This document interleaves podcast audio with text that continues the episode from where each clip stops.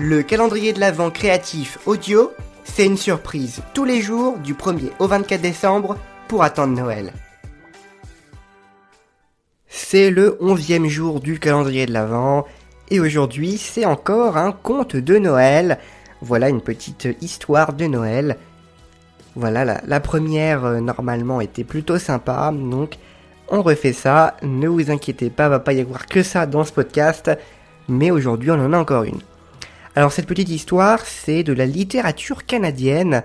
Voilà, donc elle est issue de cette littérature canadienne et c'est un conte de Noël par eh bien Joséphine Marchand, donc voilà une, une autrice canadienne. Et le nom donc de l'œuvre, c'est Noël. Issu des contes de Noël. Voilà, il y a beaucoup de fois Noël, mais vraiment on est à fond dans euh, la thématique de Noël. Eh bien c'est parti pour la lecture. Deux souliers. Le petit Noël, au bout de sa tournée, s'arrêtait indécis devant deux souliers qui lui restaient à remplir. Et pourtant, rarement il hésite, car c'est son métier de semer à pleine main le bonheur sur sa route. Et les bienfaisants génies a pour cette tâche délicate les grâces d'État. Jamais, depuis qu'il avait commencé sa carrière, depuis qu'il avait été chargé de rappeler au monde le glorieux anniversaire en répandant les trésors de la charité divine, jamais il ne s'était trouvé en pareille perplexité. C'est que pour un seul cadeau qui lui restait, il y avait encore deux souliers à combler. L'un était une merveille. La mule d'une sultane n'est pas plus précieuse, et Cendrillon en aurait avec plaisir chaussé son second pied. Il était fait de peluche brodée d'argent, et, sur le nœud de satin, nuancé comme une fleur, qui l'ornait, un papillon reposé dont les ailes semblaient avoir gardé des reflets d'aurore. Cambré sur son fier talon, touchant à peine le sol du bout de sa pointe effilée, ce soulier ne semblait avoir emprisonné jamais que le pied d'une fée mignonne, qui l'aurait laissé tomber à terre en s'élançant vers son mystique royaume. Mais, ce qui surtout faisait ressortir la grâce exquise de l'adorable sandale et qui en même temps embrouillait complètement les idées de l'excellent petit Noël, c'était le contraste du voisinage. À côté de ce chef-d'œuvre d'élégance et de luxe, gisait sur le tapis le plus roturier des sabots, lourd, usé, crotté. Il semblait durci au feu après avoir été trempé au bourbier des rues. Pauvre petite ruine, peut-être au demeurant était-elle plus à plaindre qu'à mépriser pour sa laideur. Comme il avait dû vaillamment patauger, trottiner et courir pour être ainsi sali et morfondu, le pauvre sabot. Mais que venait-il faire ici? Et pour qui réclamait-il les faveurs du petit Noël? Celui-ci voyait bien devant lui, sommeillant dans leurs lits respectifs, deux enfants, aussi dissemblables d'attitude et de nature que l'était le soulier merveille et le grossier sabot. Mais cela ne tranchait pas son embarras. Dans un berceau duveté, tendu de soie et de gaze blanche, vaporeuse comme les visons d'un rêve, une enfant reposait. Elle ressemblait aux anges qui ornent les autels, tant elle était belle et pâle. Pas un soupir, pas un mouvement ne trahissait la vie sur sa figure idéale. Son repos était une extase. Tout auprès, dans sa camisole de bure, une fillette rose dormait heureuse, la tête appuyée sur son bras potelé. Ses cheveux en broussailles cachaient à demi son visage et flottaient comme une poussière d'or sur l'oreiller. Parfois, un plus long soupir accentuait sa respiration. Ses bras nus s'étiraient avec aise. Ses lèvres closes, rouges comme un fruit mûr, s'ouvraient en un sourire de béatitude. Ses petons dodus repoussaient la couverture, puis la bouche rieuse se reformait en une fleur vermeille. Les menottes disparaissaient dans la brume blonde des cheveux. Les petits pieds blancs, devenus frileux, allaient s'enfouir sous les lainages, et l'enfant se pelotonnait voluptueusement dans la tiédeur de son nid. En la contemplant, le petit Noël cherchait à s'expliquer le mystère de ce bizarre rapprochement. Il supposait bien, lui, qui connaît intimement le bon Dieu et qui sait que sa toute-puissance providence ne s'amuse pas à de futiles espiègleries, il soupçonnait fort, dis-je, un dessein de la miséricorde divine. Et cependant, répétait-il d'un air songeur en regardant le bébé mignon, qu'il était bien près de trouver importun. Un grand sac dégonflé pendait au cou du céleste émissaire, et chaque fois que ses yeux tombaient sur le bon diable du vieux sabot, sa main instinctivement tâtait ce sac vide. C'était, selon toute probabilité, celui qui avait contenu les présents réservés aux souliers de cette catégorie. Déjà, l'aube discrète glissait à travers les ténèbres ses lueurs lactées. Bientôt, le sommeil agité des rêves fantastiques et de visions éblouissantes allait fuir les paupières enfantines, empressées de s'ouvrir aux belles choses déposées à leurs pieds par la munificence du petit Noël. Il fallait se hâter. L'ami de l'enfance allait être pris en flagrant délit de visibilité, et cela, il ne l'aurait pas voulu pour une couronne de séraphin. Chacun a son orgueil, celui de cet excellent esprit est d'expédier la besogne qu'on lui confie d'une façon irréprochable et surtout promptement. Jamais il n'a été surpris par le jour. Le flambeau que le bon Dieu lui prête pour guider sa course à travers les ombres, c'est l'étoile qui conduisait autrefois les trois rois d'Orient à la crèche du Sauveur. Voyant que ses délibérations mentales ne l'amenaient à aucune conclusion satisfaisante, l'envoyé du ciel éleva vers Dieu son pur esprit et sollicita une inspiration. Il eut alors l'intuition du décret divin. Le sac qu'il avait cru vide fut ouvert et son bras s'y plongea jusqu'à l'épaule pour en retirer un petit paquet mystérieux. Alors les innombrables bibelots qui avaient été primitivement destinés à l'opulente pantoufle furent divisés en deux lots, et les mandataires muets qui gisaient sur le tapis réclamaient tacitement leur butin, en reçurent chacun une part égale. Puis, louant le Créateur de son ingénieuse et tendre générosité, le bon petit Noël brisa le sachet de l'enveloppe énigmatique dont il avait deviné le contenu précieux. Aussitôt, une poudre dorée s'échappant de ses doigts tomba dans la sandale de peluche, puis dans le misérable sabot. Tout ce qui restait d'ombre dans la pièce s'évanouit devant le poudroiement irisé de cette poussière merveilleuse, mettant partout des rayonnements. La fillette, rose, blottie dans la profondeur des coussins, en devint toute resplendissante, et l'ange, pâle, qui dormait à côté, s'anima, se transforma tout à coup, sous le feu des reflets magiques. Un sang nouveau sembla s'infiltrer dans ses veines et colorer d'incarnat les lits de ses joues. La vie refleurissait en cette frêle créature. Le petit Noël s'était envolé sans bruit.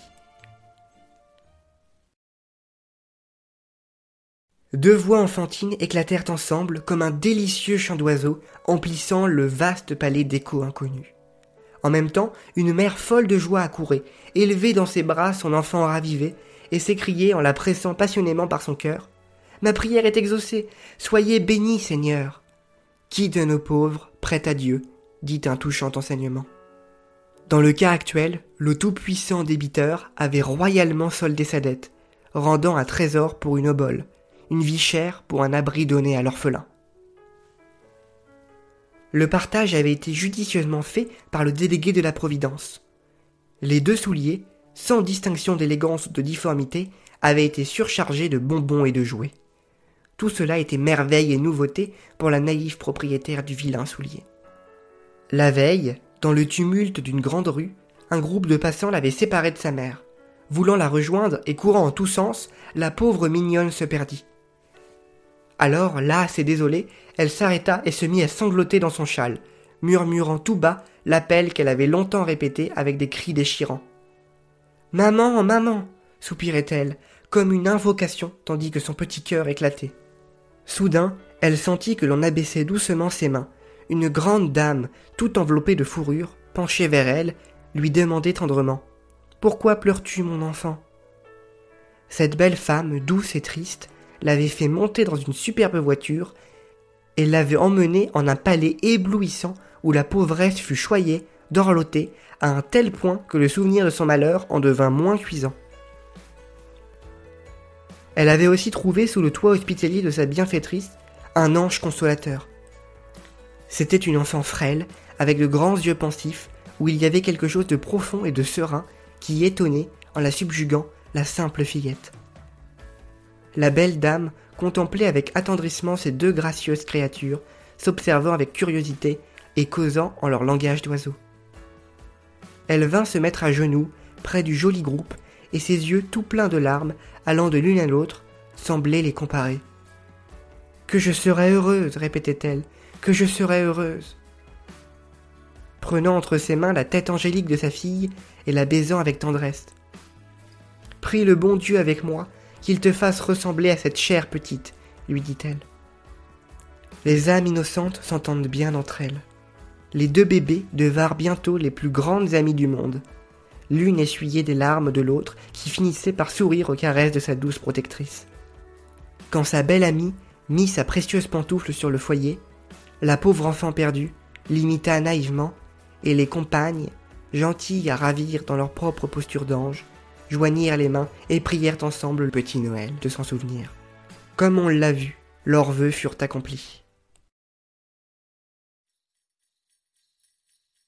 Après avoir curieusement parcouru, scruté et exploré le logis magnifique qu'elle occupait depuis la veille, la grosse fillette s'orna sans rien dire de tous les présents qui avaient plu dans son sabot, jeta de travers sur ses épaules le vestige fané qu'elle appelait son châle, posa sur le buisson inextricable de ses boucles un bonnet de laine, et se présenta ainsi équipée devant un grand laquais qui se tenait debout dans l'antichambre. Je veux voir maman, déclara-t-elle en levant vers lui sa figure ingénue. Où demeure-t-elle, ta mère? Demanda le laquais ironique sans se déranger. Je trouverai bien. Ouvrez-moi seulement cette grande porte. Le serviteur galonné se mit à rire en analysant le bizarre accoutrement de son interlocutrice. Elle le regardait avec ses grands yeux naïfs et attendait. Quant à la fin, il se décida à ouvrir les deux énormes battantes de la porte massive. Elle se retourna une dernière fois vers sa compagne, lui sourit doucement en manière d'adieu, et, serrant plus fortement ses trésors pour ne pas les perdre en route, elle partit en courant. C'est alors que le petit sabot se remit à patauger en expert et que les polichinelles, les poupées, étroitement emprisonnées entre ses bras, eurent leurs cheveux joliment ébouriffés par les collisions diverses qu'ils subirent avec les passants, les poteaux de réverbère, que sais-je encore. Et ma foi, tout était pour le mieux. Ces personnalités élégantes, en leur mise irréprochable, se fussent trouvés bien dépaysés dans le logis où les conduisait leur petite maîtresse. L'emmêlement de leurs chevelures et les menus avariés que reçurent leurs toilettes pendant le trajet les firent accueillir comme de la famille chez leurs nouveaux hôtes. Après une très longue course, notre ami s'arrêta devant une bicoque et frappa la porte du pied en appelant sa mère. Elle tomba dans les bras de celle-ci, toute bourrée de ses cadeaux, cherchant à les garantir jusque dans la chaleur de l'étreinte maternelle. Aux questions empressées D'où viens-tu, cher enfant? Qu'as-tu fait? Où as-tu passé la nuit? La fillette ne répondait rien. Elle exhibait à ses petits frères son riche butin. Ses yeux brillaient du plaisir de se retrouver dans la misère et l'intimité de sa cahute. La rentrée de la chair absente avec son attrayant cortège chassa le laid fantôme du désespoir qui était venu s'asseoir au foyer. La mère ravivée berçant longuement entre ses bras le bébé retrouvé, oublia toutes les angoisses des dernières heures. Le bonheur qui n'attendait que ce signal éclata dans la masure un instant assombri. Car le petit Noël avait aussi passé là, jetant dans les sabots la semence d'or qui donne à la paix du cœur, l'insouciance heureuse et la fraîcheur colorée d'une vigoureuse jeunesse. Pour récompenser la charité d'une mère, Dieu avait donc mis dans un palais le don inestimable qu'il réserve à ses amis les pauvres. Il y avait déposé le rare bien, l'unique trésor en cette vallée de larmes.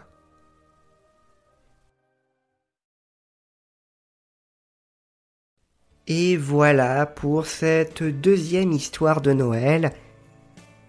J'espère que ça vous a plu, que vous avez apprécié ce moment.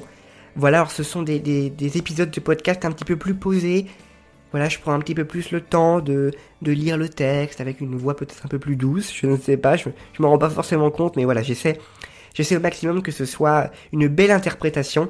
Euh, voilà, comme je, vous comme je vous l'ai dit, ce n'est pas euh, l'interprétation la plus fidèle, hein, probablement, mais en tout cas, voilà, c'est mon interprétation, et euh, c'est comme ça que, je vois le texte.